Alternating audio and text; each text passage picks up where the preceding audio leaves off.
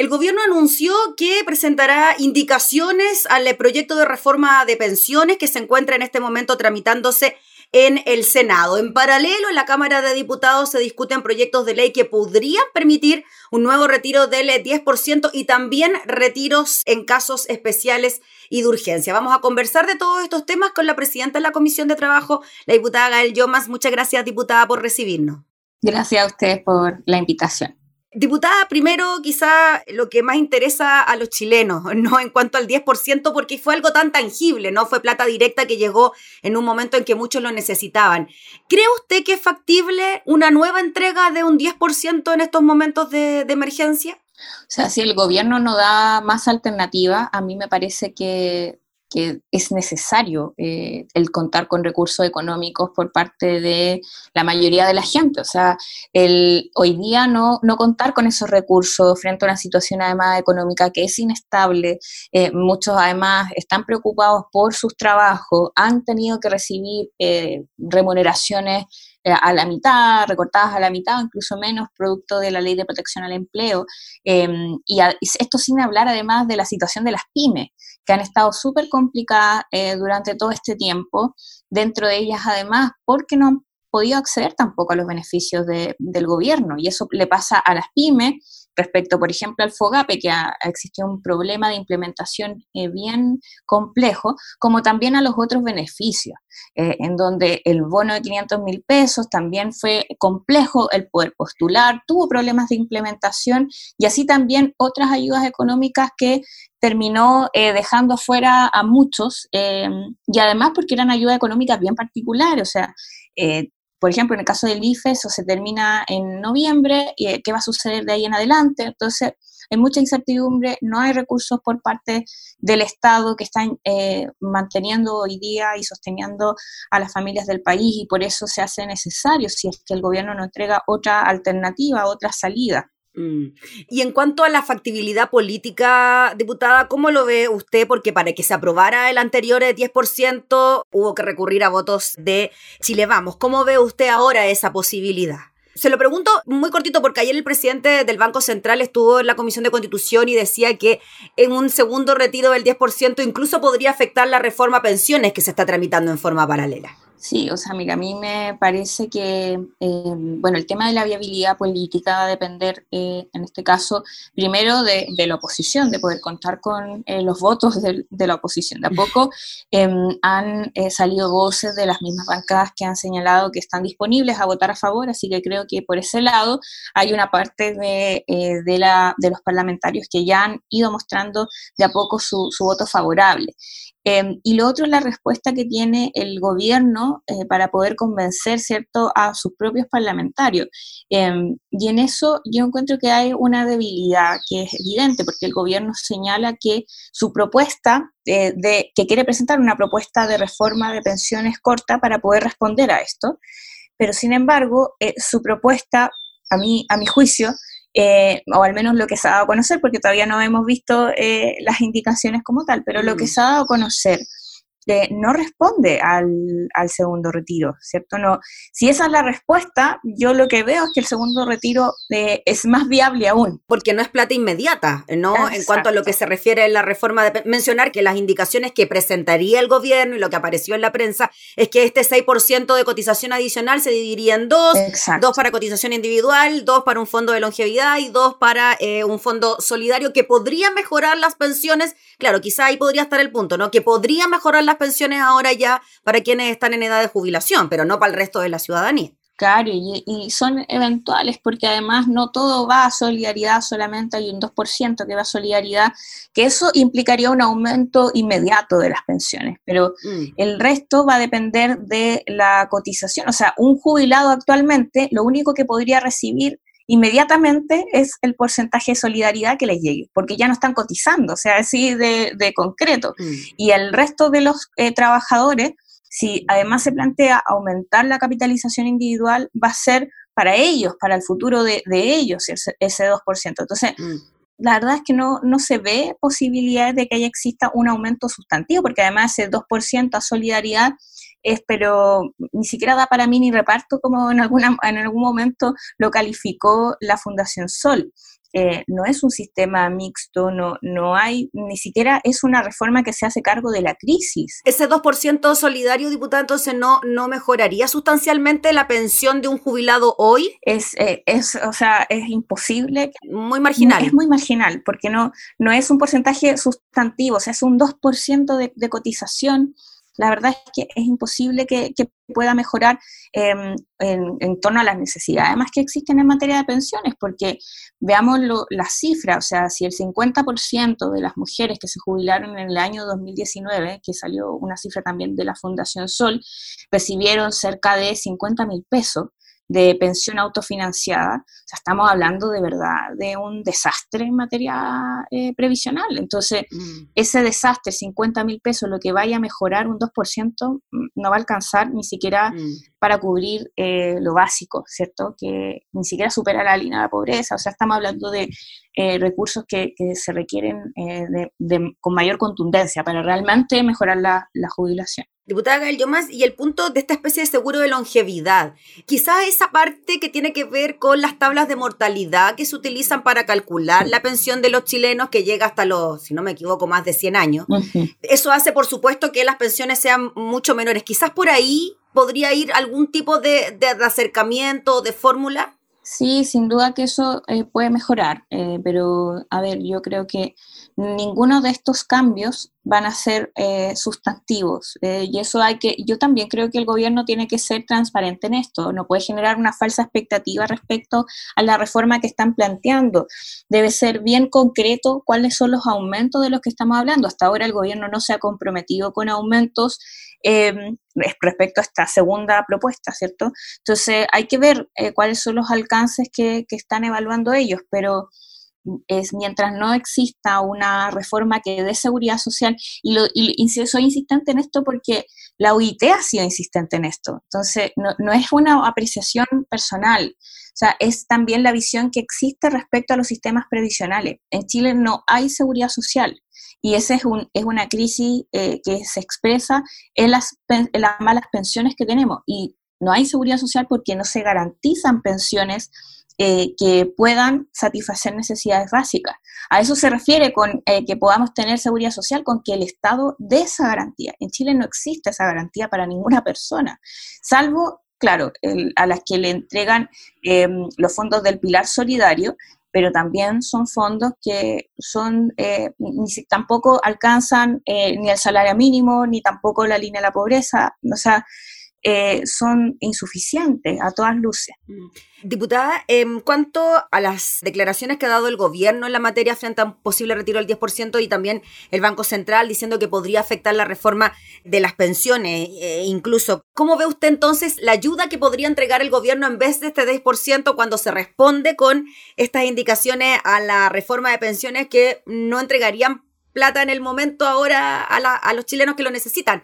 ¿Podría haber algún tipo de respuesta adicional por parte del Ejecutivo que hiciese pensar, ya, ok, no queremos un nuevo retiro del 10%, vamos a ir por la ayuda estatal? A mí me parece que la propuesta de generar un impuesto a los superricos para garantizar una renta básica de emergencia eh, era la línea hace varios meses atrás, desde que inició la pandemia, y sigue siendo la única posibilidad de poder dar respuesta a la grave crisis que, vivimos y que pueda eh, resolver esta necesidad económica. Yo creo que el tema del impuesto a los super ricos tiene dos, em, como que me parece que son dos consecuencias positivas para el país. Por un lado, en materia de justicia eh, tributaria, de, que en esa materia eh, tenemos una deuda grande, o sea, nuestro sistema tributario se basa en gran parte en el IVA, y por lo tanto a mí me preocupa mucho la propuesta del gobierno respecto a materia de pensiones de aumentar el IVA y por esa vía poder garantizar una pensión para todos, porque sabemos que aumentar el IVA para una persona que recibe el salario mínimo es incluso que pague más del cuarto del sueldo que hoy día está pagando por el IVA. Se paga el 25% de su sueldo, se va en IVA. Es tremendo. O sea, aumentarle aún más ese IVA a esa persona creo que de verdad no tiene ninguna racionalidad y no responde a las necesidades del Chile actual, un Chile que es desigual. Entonces, al contrario, creo que la vía si es eh, por parte de, poder mejorar eh, los recursos o, agrandar más bien las arcas fiscales, debe ser con un impuesto dirigido a quienes más tienen, que los que más tienen aporten más. Eh, y además porque tienen que pagar lo que les corresponde pagar, como pagan en otros países del mundo para garantizar derechos sociales. así también ocurre en otros países. Nosotros en todas esas comparativas a nivel internacional estamos muy, eh, muy atrás eh, en materia de justicia eh, tributaria y en eso creo que el país debe dar una señal importante. y bueno, también lo que implica el poder garantizar una renta básica de emergencia para estos momentos que creo que son cruciales. Diputada, en cuanto a la reforma de pensiones que está en el Senado, lleva nueve meses en el Senado la reforma de pensiones, luego de que se tramitara en la Cámara de Diputados. ¿Cómo ve usted eh, la cosa en cuanto a la aprobación? Porque ustedes de alguna manera lo que proponen es una reforma más estructural del sistema de pensiones y aquí se sigue bajo la lógica de la AFP, la cotización individual, etcétera, a pesar de que el 6% no iría a, a las AFP. Em, ¿Ustedes estarían igual dispuestos a, en aprobar una, una reforma con estas características, con estas indicaciones como las que está planteando el gobierno, que no necesariamente responden a una reforma estructural del sistema? ¿no? Así como no lo hicimos en su momento, incluso en otros Chile, ¿cierto? En un Chile de que también necesitaba una reforma previsional distinta. Aún así, eh, yo voté en contra, mi sector político votó en contra, eh, porque consideramos que no, el sistema previsional no está para para parche ni, siquiera en esta materia, ¿es cierto? Eh, se necesita una reforma estructural porque si no se está generando expectativas que no se van a cumplir. Si no se hace un cambio al modelo, no van a haber un aumento sustantivo en las jubilaciones. Em, y esto es, pero lo fundamental cuando hablamos de reforma previsional eh, y además porque a, mi juicio, cuando el gobierno plantea que quiere incluso aumentar la capitalización individual sin garantizar mejores pensiones, ni siquiera está entregando medidas paliativas. O sea, es como entregarle un kilo de azúcar a un diabético, si queremos comparar, hacer una comparación eh, en, esa materia. Eh, yo creo que no, que no corresponde.